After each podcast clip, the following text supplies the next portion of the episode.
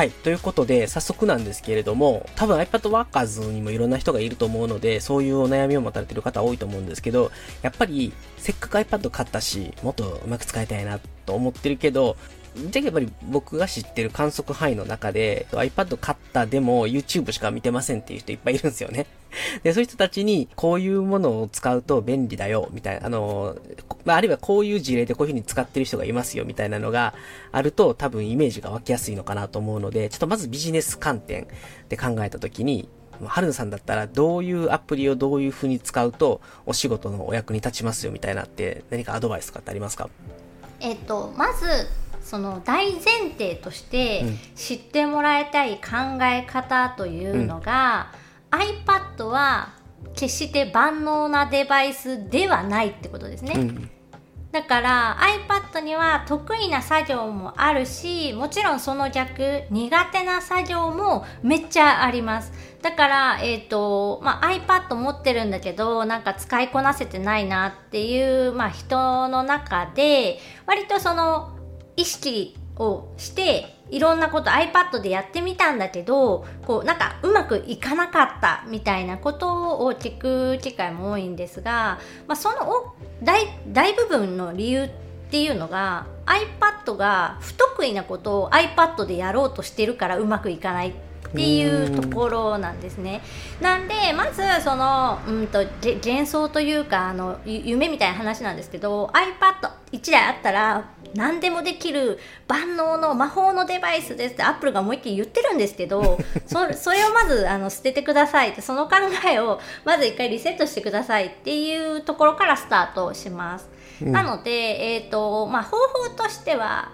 iPad でじゃあ何が得意なのかで逆に何が苦手なのかっていうのを知るだけでだいぶ iPad の使いやすさっていうのは上がると思います。うん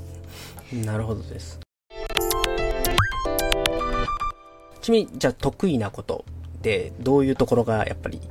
得意だと思いますか？得意なことは iPad の、まあ、デバイスの性能として、えーと、画面の大きさがスマホ以上パソコン以下っていうそのちょうどいい、えーと、サイズであること、まあ、あのスマホよりは大きな画面で、うん、でも、えーと、パソコンのモニターとか外付けのモニターよりは小さくて、えー、と持ち運びができるっていう、うん、えー、とそのサイズ感的なところ、うんうん、で、えー、と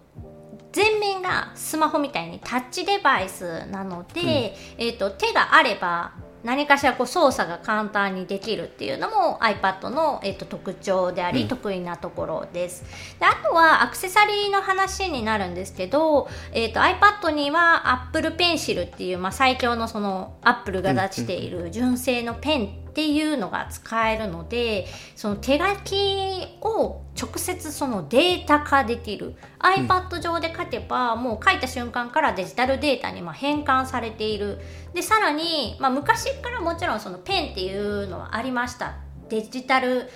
スタイラスとかっていうので、いろんなメーカーさんが出してたんですけどやっぱねもうアップルのアップルペンシルっていうのがもうチートすぎてあまりにもその反応が良すぎてですね、はいはいはい、えーと、私はアップルペンシルが出た瞬間に他のスタイラスペンはもう一切合切今山ほど持ってたんですけど全くその使わなくなってもうこれはもうアップルペンシルがあればやっぱちょっとその使用感が変わるな。今までのそのデジタルで手書きをするっていう、えーと体験が1段階2段階ぐらい上がったのがやっぱりその Apple Pencil と iPad の登場っていうところだったので、うん、えーとまあ、Apple Pencil が使えるというのも、まあ、iPad の、えーと、最大の特徴ですね。でその話で言うと、うん、iPad はその組み合わせるアクセサリーによって使い道だったりとか使う場所っていうのをその柔軟に変化させることができるので、例えばキーボードと組み合わせて使えばパソコンみたいに、えーと、机の上に置いたりとか膝の上に置いてこう文字入力をするっていうような使い方もできますし Apple Pencil っていうペンと組み合わせて使えば紙のノートとペンの代わりとして、えっ、と、使えますし、あとはその、スタンド的なカバーとか、スタンドとかと一緒に使えば、えっ、と、その、視聴デバイス、サブディスプレイとして使ったりとか、なんか映像作品見るときに使うとかっていう、そうアクセサリーが結構豊富なんで、組み合わせ方によっていろんな使い方ができるし、あと使う場所も柔軟にそのできる。例えば持ち運ぶときはいらないものを全部外して、えー、とシンプルなもう iPad 本体だけで、えー持ち運べばすっごい軽くて小さくて済みますしそういうあの組み合わせ方っていうので結構その使い方を変えれるっていうのも割と iPad の特徴というかメリット、お得意なところなんじゃないかなと思ってます。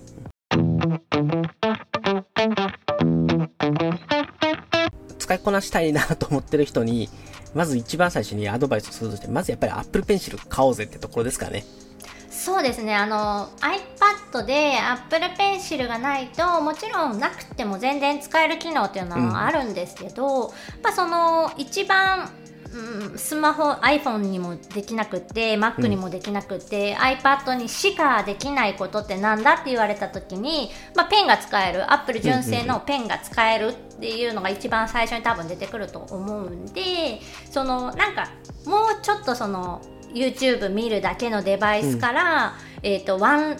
もう一段階 iPad を活用したいなっていうやる気がある方はですね今ちょっとその値段が高くてですね1万5000円から 2万円ぐらいの超高価なあのペンになるんですけど、まあ、万年筆を1本買うという感覚で、えー iPad 用の Apple Pencil これはもうあのえー、と安いペン Apple Pencil もどきって呼んでるんですが、3000円ぐらいでほぼアップルペンシルのように使える、えー、とペンというのが今存在複数メーカー、まあ、中国製ですけど複数メーカーから存在していて Amazon とかでも普通に買えるんですが、えっ、と微妙に性能が違うというか、大きな違いで言うと筆圧感知がその3000円のやつはないっていうものなんですね。でまあメモメモを書く程度でその絵とかも書かないしっていう方であればその安い方のペンでも、まあ、最初のあの入りとしてはいいかもしれないんですが、できれば私はその純正のアップルの、えー、とペンの方をおすすめします。なぜかというとやっぱ書き心地が全然やっぱ違うんですね、私もその3000円のペンももちろん持ってて複数いろんなメーカーのやつ持ってて使ったり試したりもするんですけどほぼ同じようには使えます。ほぼ。ただやっぱり細かいところでえっ、と充電があの、USB-C のケーブル挿してやるタイプが今あの多い、まあ、もちろんあの磁石で本当の Apple Pencil みたいに今充電できるタイプのやつもちょこちょこ出てきてはいるんですけど、でも多くのやつがだいたい USB のケーブルで、えー、とペンを充電すると。ということはアップルのそのペンを使おうって思った瞬間に電池切れで使えないっていう可能性が高まるんですね。でそれがアップル純正のペンだと、えー iPad にまあくっついてる状態、まあ、2第2世代に関してですけど、第2世代に関してはその iPad 本体にこうペチャッとこうくっついてる状態だと,、えー、とペアリングと同時に充電もされているので、電池が切れてる状態っていうのがほぼありえない、まあ、iPad 本体の電池が切れてる以外ではあのほぼないのでその思った時にすぐ使えるっていうところが結構大きいです。で、えー、と私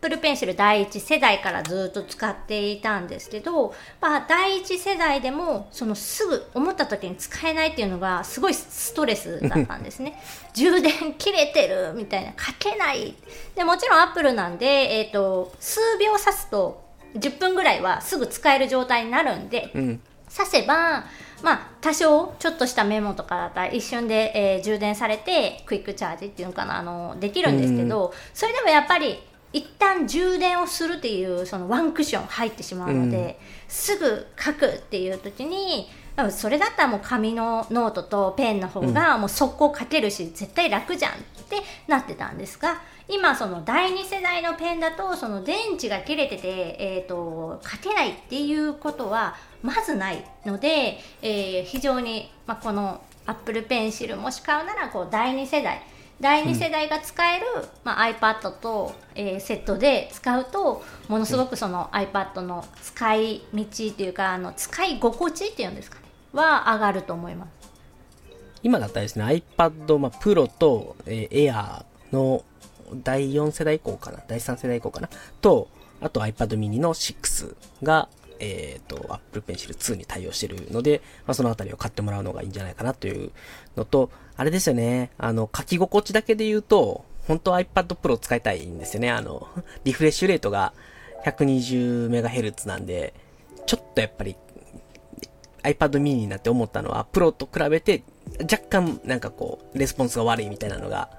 やっぱり感じたので、あの、本当に書き心地までを求めるんであれば、プロ買うのがいいかなと僕は思いました。でまあでも、いつでもどこでも持ち歩けるという意味ではやっぱ iPad mini 6と Apple Pencil 2の組み合わせはもうすごいメモ帳としては最強の組み合わせかなというふうに思いました。まあ、あの、ノートとしてはちょっと、もうちょっと、あの、画面大きい方が良かったなと思うんですけど、メモ帳としては最高だと僕も思います。はい。私はどちらかというともうもちろんそのリフレッシュレート的な話で言うと、書き心地で言えばその使用感みたいなものは、iPad Pro シリーズの方が断然上なんですけど、それよりもあの常に手元にあってってかける状態、うん、触れる状態にして置いておくことの方があの重要だと思っているので、うん、まあ、サイズ問わず iPad を活用したいなっていう人に、えっと、勧めているのがこうケースとかカバーとかを外したその画面が出てる状態で、うん、えっと、自分のその手の届く場所に置くことがまず第一歩かなっていう話はよくしてます。で、その上で、えっ、ー、と、一番まあ、あの、便利な機能っていうのが、うん、Apple Pencil でこうタップすると、あの、メモが起動するんですね。うんで画面が黒い状態でも、そう Apple Pencil だとこうメモが起動してこうすぐにメモ取れる状態になるのでまずはこの使い方から、まあ、あの今時ないかもしれないですけど電話メモっていうか電話がかかってきた時にちょっとメモするのにこの iPad を使ってえすぐここで書けるような環境を一応設定しておくというか整備しておくことが重要だと思ってます。でここでさっき話してたあの3000円の安いペンだとこれが起動しないものが多いんです。おお、そう、あ、そうなんですね。クイックメモ起動しないですね。はい、あの普通にアップルのメモを起動して、えーと、うん、メモ帳の中でペンを使って、えー、書くということはもちろんできるんですけどこのロック状態っていうんですかね画面が暗い、うん、まあ、ロックとかスリープの状態この状態でタップした瞬間にメモが起動してえー、書ける状態になるっていうこの機能はあの残念ながらこの高い方のアップル純正のペンじゃないと,、えーと、できないものが多いので、まあ、これを使うっていうだけでもこの純正のアップルのペンを、うん、まあ、おすすめはできます。うんうんうんなるほどでございます。じゃあままずはやっぱりあれですよね使いこなす第一歩アップルペンシルを買って、えー、クイックメモから使っていくと非常に便利ですよというところかなというところで、えっと、じゃあちょっと時間もだいぶ来てしまってるので、ちょっとクリエイティブな方面で行った時に、まあみんな iPad を使うとなんかすごいクリエイティブな作業がいい感じにできるんじゃなかろうかっていう、こう、なんていうんですかね。理想を思い描いて使い始めるんですけど、YouTube しか見ないっていう、こう、現実に落ち着いてしまうところがあって、なんかそういう時に、どういうふうに春菜さんだったら、あの、自分のクリエイティブな活動に iPad を役立てれるかっていう、ちょっとそのユースケースも含めて、あの、ヒントをいただければなと思います。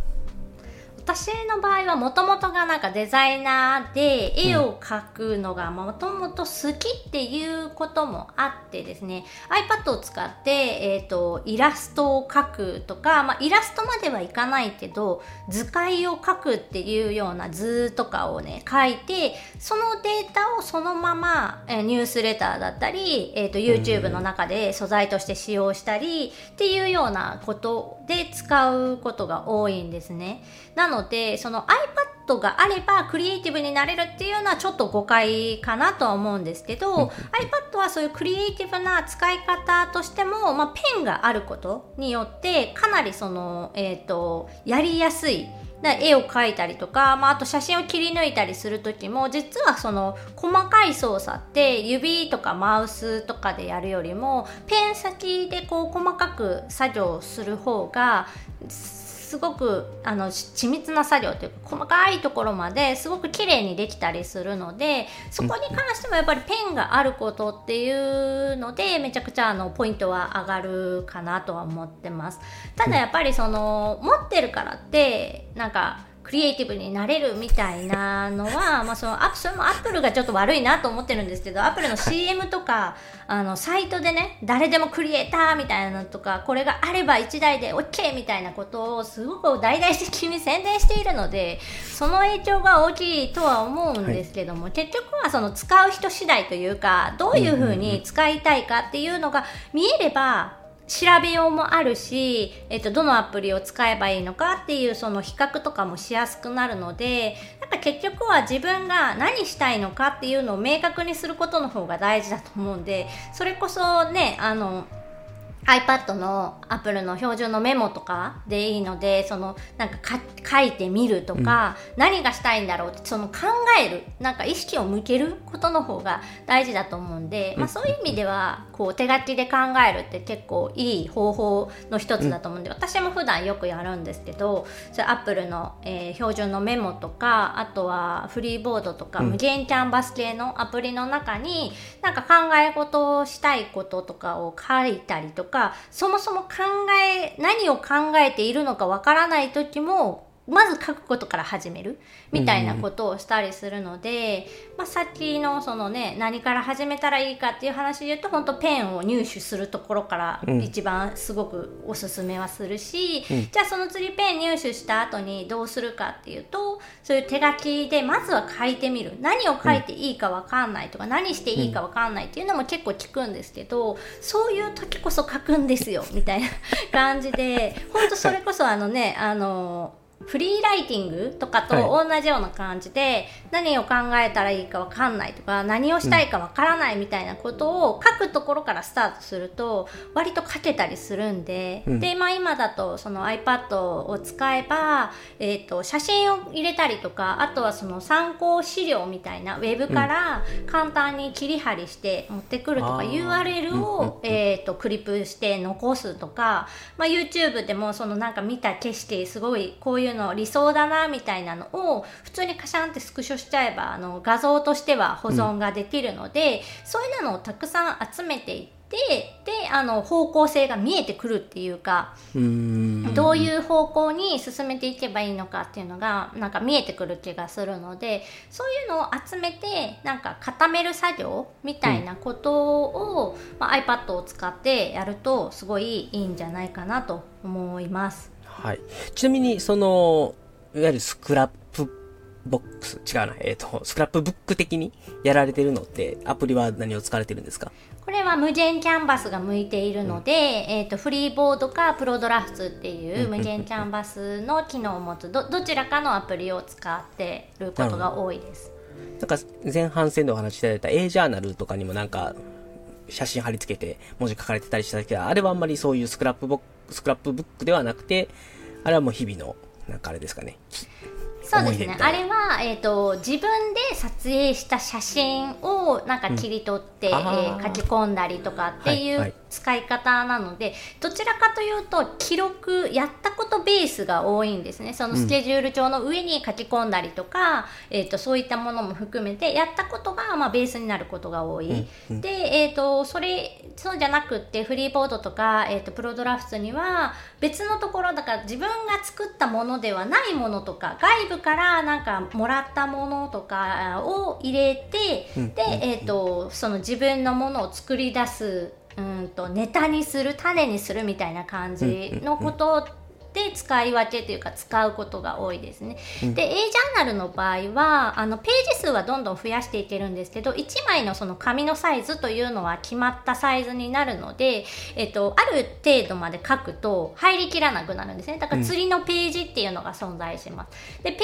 ージが分かれることがいい時もあればあのない方がいい時もある。例えばその無限キャンバスで、えっと、私がやっぱ好きなのがその見る、えー範囲を拡大したり縮小したりっていうのがすごく簡単にできるので全体を眺めるぼんやりほんと細かい文字とかは読めないんだけど写真とか色とかで全体をこう眺めたりする時はものすごくその縮尺でいうとその小さくして、えーと、ものすごく遠くからこう俯瞰したような視点で、えー、見るようにしてます。で何かを書き込むとか追加したりとかしたい時はあのある程度拡大して自分の文字が、えーと、読めるぐらいの、えー、レベルまで拡大して書いてでその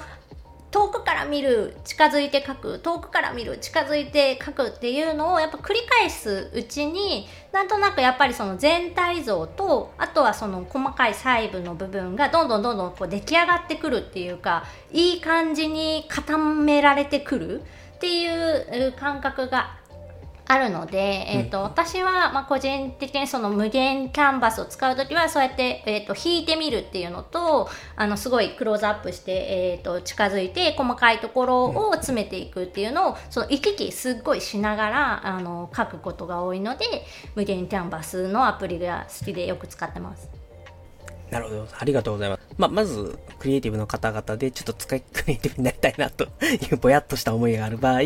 まあ、アウトプットにいきなり向かうよりは、まずはインプットというか、あの、いろんなものを取り入れて、それをどんどんどんどん、その作品ではないにしても、何かこう、無限キャンパスみたいなところにだってまとめていく中で、最終的なアウトプットの形っていうのが見えてきて、まあ、その時に、どういうツールを使ってどういう表現をするかっていうのは、その時やりたいことして、だからプロクリエイトがいい人はプロクリエイトを使うかもしれないし、別にキャンバーでいい人はキャンバーを使うかもしれないし、っていうところで、各々に合ったツールをま選んでいくのがいい。その一個前段として、まずはペンを買おうぜ。そして、まあ、無限キャンバスの、まあ、フリーボードとか、ああいう不標準のアプリを使ってでもいいので、まあ、いろいろ情報をインプットして、まあ、楽しげなマップを作っていくといいんじゃなかろうかというアドバイスかなというふうに理解をいたしました。はい。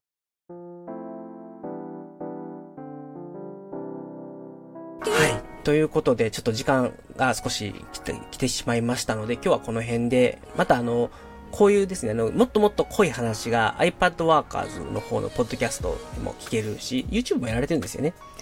最近は全然更新してなくて あのベックさんのを見てちょっともう一度あの再始動しようかなっていう感じじゃあやっぱり iPad なんでぜひあのビジュアルがあった方がいいかなと思うのではいぜひ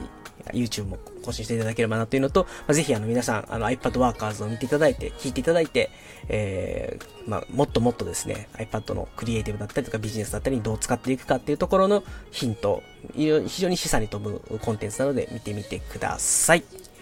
ということで、じゃあ今日はこの辺で終わりたいと思います。えっと、今日はゲストに後藤春菜さんに来ていただいてい、いろいろですね、深い話も、そして、あの、初心者の方々向けの話も伺うことができました。今日は、ご出演いただいてありがとうございました。はい、じゃあ今日は、この辺で終わりたいと思います。それでは皆様、さよなら。